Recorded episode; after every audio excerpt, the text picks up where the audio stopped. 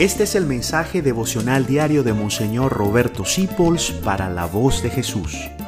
Queremos que la sangre de Cristo no se derrame en vano. Paz y bien en nuestro Señor Jesucristo. Ay, qué caro le costó a Moisés este pecado del que vamos a hablar hoy. Ya Moisés estaba purificado de lo que hablamos ayer, ya era el líder de Israel y estaba en el desierto. Dice la Biblia que Moisés era el hombre más humilde que ha habido sobre la tierra después de que Dios obró en él. Pero ese pueblo era difícil y llegó el día de la sed en el desierto. Y el pueblo clamaba porque se moría de sed en el desierto. Entonces Dios Padre tenía eso previsto, porque quería hacer un milagro grande. Dijo que le consiguieran una roca enorme. Trajeron una roca y le dijo a Moisés, pégale con la vara. Y Moisés, en vez de pegarle con la vara una vez, le dio dos veces. Y Dios se enojó. Dios dijo, bueno Moisés, ¿dónde está tu fe? ¿Tú crees que el agua va a salir de la roca por la cantidad de palos que tú le des con esa vara? Le hubieras pegado una sola vez y eso hubiera significado el poder de la cruz de mi hijo que con un solo sacrificio en la cruz salva a todos los hombres.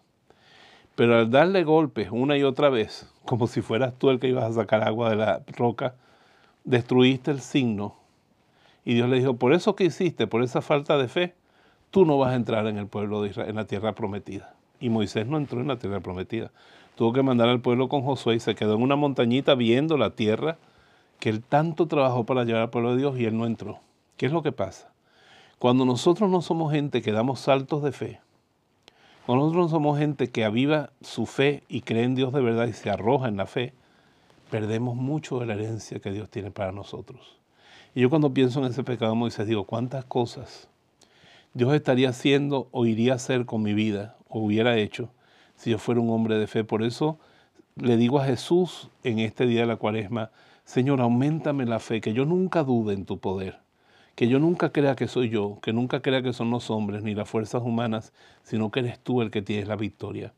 Que yo no cometa el pecado de Moisés y no le caiga a golpes a una piedra pensando que le voy a sacar agua, sino que sepa que el único que puede sacar agua de la roca eres tú y por eso con un solo golpe de fe me baste.